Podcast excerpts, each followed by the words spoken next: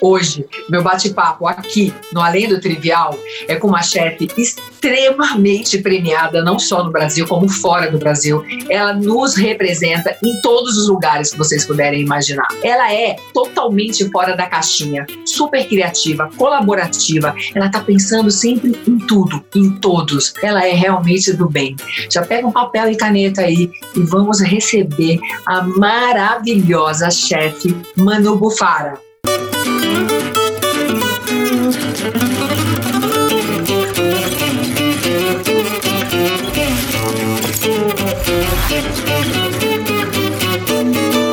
Hoje vamos receber a maravilhosa Manu Bufara. E aí, lindona? Tudo bem, Dani? Que bom ter você aqui. Tudo, que prazer enorme estar aqui com você hoje. É, acho que nada melhor nessa época que a gente está passando, a gente unir forças, né? E a gente contar um pouquinho da nossa história, o que a gente está vivendo, como está sendo e as nossas reflexões sobre o futuro, né? Tá vendo, gente? Ela já falou tudo, não preciso nem perguntar. Mas é exatamente isso. A primeira coisa que eu quero saber, eu sei a sua história, porque eu sou sua fã, acho seu trabalho demais. E para quem ainda não conhece, que eu não acredito que poucos não vão conhecer, mas eu gostaria que você contasse um pouco como você se tornou essa chefe tão renomada, maravilhosa, que faz esse trabalho lindo que você faz, Manu?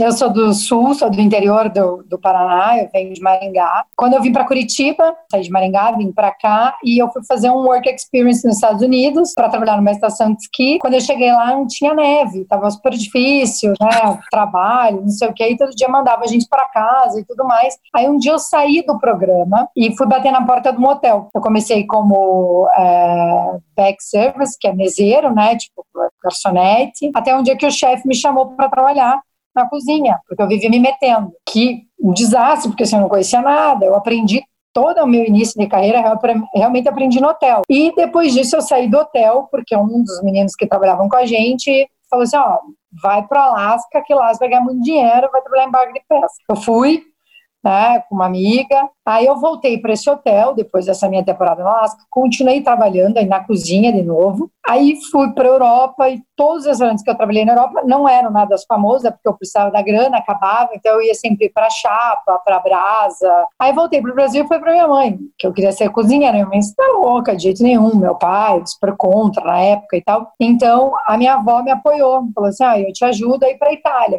Aí eu fui, ah, fiz um curso na Itália, fui trabalhar e nessa época eu ganhei uma revista que chamava Apícios, isso foi em 2016. E tinha um homem nessa revista, um chefe, e eu mandei uma mensagem pedindo estágio. É, foi bem legal, assim, eu passei dois meses lá, depois eu voltei, fui trabalhar num hotel aqui no Brasil, em Curitiba, Nisso, depois de um ano, eles me chamaram para ser chefe da rede. Eu assumi o Merit em São Paulo, em Guarulhos, que também é da rede, eu Deville Merit. E daí eu tive a oportunidade de abrir um Manu, que era um café, né, na, no, no Batel, pequenininho. Um amigo meu era dono, acabou oferecendo. E antes disso, eu fiz uma expedição, que foram um ano e meio, para conhecer a história da minha cidade, a história da minha região. E foi aí que eu desenvolvi os produtores, foi aí que é, eu apresentei muito produtor, né, muitos chefes que, aqui de Curitiba. Então foi mais ou menos assim que foi vivendo a história do Manu e assim que eu acabei construindo o restaurante. É isso, gente. É um passo de cada vez, sabe?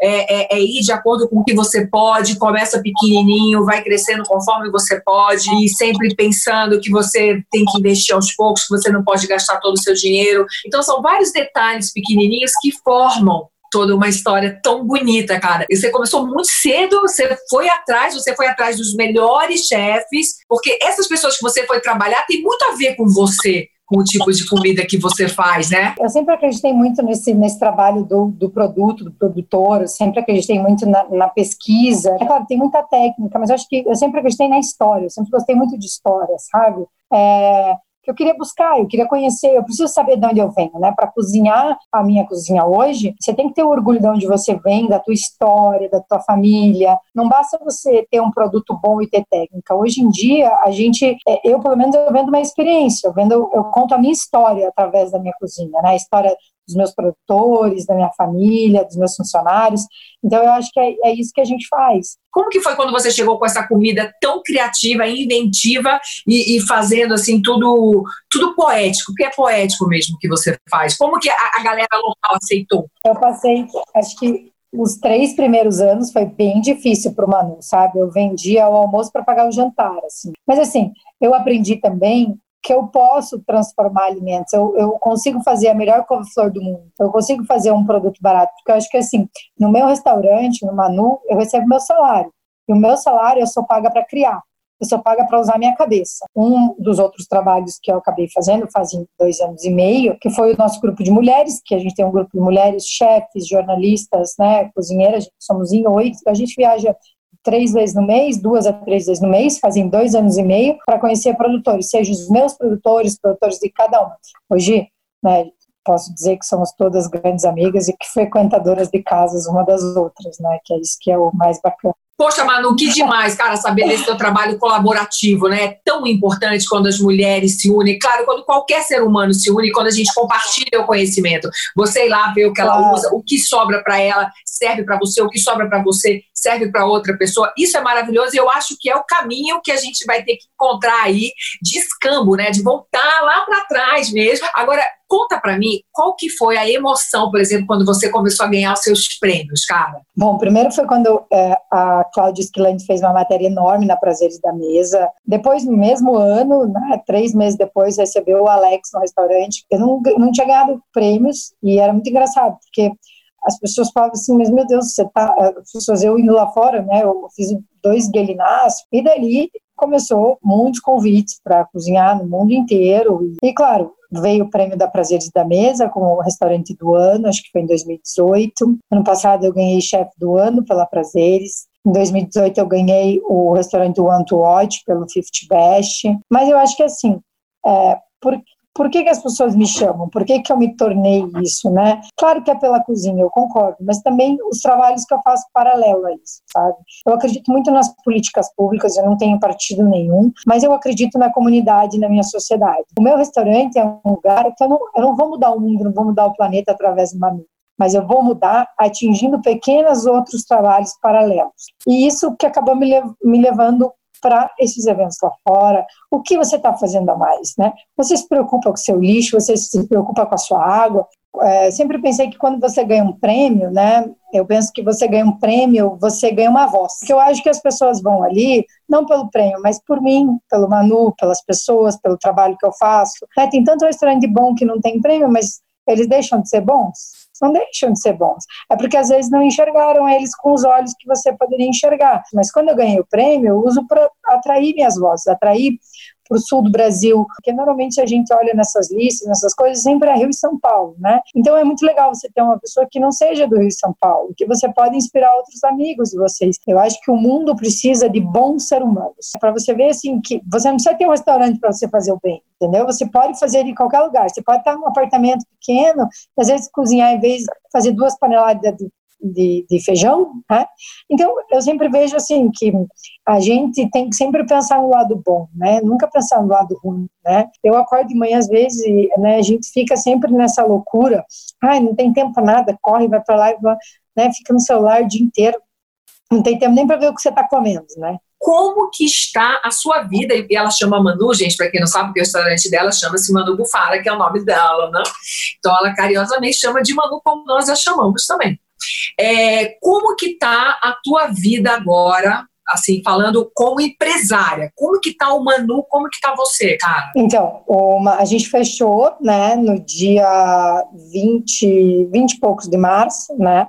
A gente vai voltar é, todo mundo está na MP, mas como a gente estava conversando no começo, eu acho que agora é paciência, entendeu? Não adianta querer ficar sem dormir, se desesperar. Eu nunca Nunca fui fraca, eu posso levantar das cinzas e ressurgir de novo. Eu sempre penso assim: vamos voltar dia 2 de junho, né, com, com delivery. Vamos testar um fine dining delivery, vai ser super divertido. Acho que eu nunca vi ainda aqui, aqui Brasil, vamos ver como vai ser. A gente criou duas propostas, que é o menu em casa, que são menus de degustação de três e cinco pratos, super em conta, mas ele vem com uma carta explicando como montar, vem com uma QR Code para a playlist do Manu do Spotify. Então, assim, tudo isso é, vai vir é, junto. A gente fez uma cartinha super bonita que vai ser entregue, é, desenvolvendo um grupo de motoboy para entregar e criamos uma outro trabalho que vai, é, que chama Manuzinha, que é um, um, uma nuzinha, que é um, um, outro paralelo, que a gente vai botar os sanduíches e os pratos que eu fiz em casa na quarentena. Ah, que demais! Que são pratos que eu fiz para as minhas filhas, pratos que eu faço meu, que eu fiz domingo em casa. Planejamos também a reabertura do Manu, quando abrir com o cliente, que, claro, né, como você conhece, eu só tenho um menu, então a gente vai ter que ter uma saída para um menu mais curto, que seja um preço mais acessível. Vamos abrir aos sábados com um almoço parecido com ela de Nova York. Então, assim, esses são os projetos que a gente vai ter aí no futuro. Eu acho que, assim, é hora da gente mostrar ao que viemos. Não digo de se reinventar, mas a criatividade de você melhorar a sua comida, daquele detalhezinho que você não tinha tempo, né? Ai, tá bom, depois eu penso nesse molho. Agora é a hora de você pensar, de você é, melhorar, de você trazer experiências novas. Bom, que bom que você soube aproveitar esse momento super bem, fico super feliz, não esperava menos de você, porque né, te conheço um pouco, mas acompanho a sua história, como eu te falei, já aí no mercado há muito tempo. Então, o que, que eu quero agora de você? Dá uma dica, cara, para quem está agora, quem faz o seu cardápio também, menu degustação, como você faz? Eu acho que assim, todos esses restaurantes que fazem menu, que estão aí, eu acho que todos, a gente vai ter que entrar no delivery, vai ser uma nova forma da gente trabalhar. Então, o que eu falo? Cria já uma outra logo paralela com o seu restaurante, né?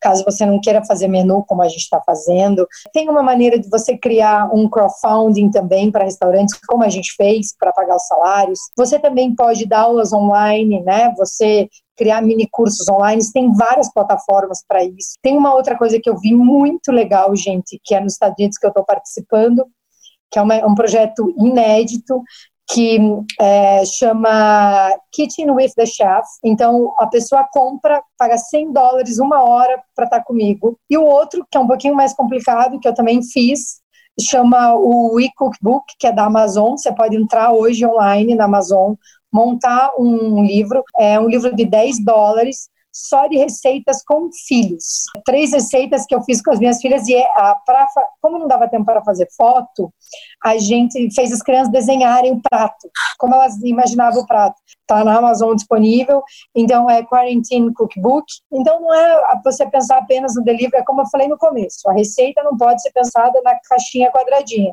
ela tem que ir para fora, né? A gente tem que pesquisar. Então eu dei diversas ideias aí para vocês que dá para vocês utilizarem, né? Não só pensando no delivery, mas também pensando em outras formas de poder ajudar, de poder fazer, né, em, em grupos essas coisas. Maravilhosa, adorei! Puta ideia, essa do livro é muito maneira, cara. Isso é, é muito fácil legal. de criar. É muito legal. Essa é. de dar aula é muito bacana também.